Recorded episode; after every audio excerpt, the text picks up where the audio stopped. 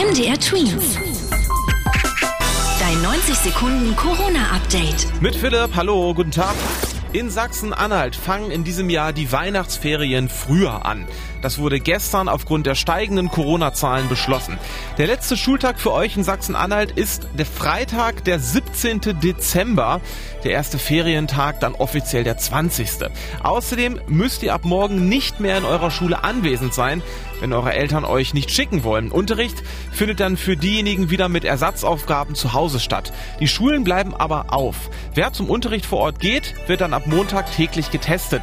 Damit soll laut Landesregierung verhindert werden, dass sich noch mehr Kinder in den Schulen mit Corona anstecken. Auch das Bundesland Brandenburg beginnt die Weihnachtsferien früher. Andere Bundesländer in Deutschland wollen die Ferien aber wohl nicht früher beginnen lassen.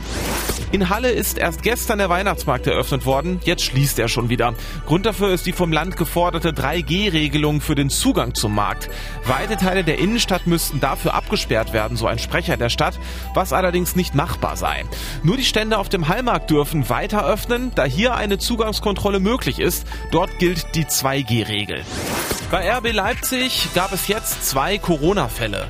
Trainer Jesse Marsch und Torwart Peter Gulacsi sind positiv getestet. Die beiden mussten in Quarantäne und dürfen heute nicht beim Champions League Spiel gegen den FC Brügge in Belgien dabei sein. Gute Besserung von uns. MDR Twins. Dein 90 Sekunden Corona-Update.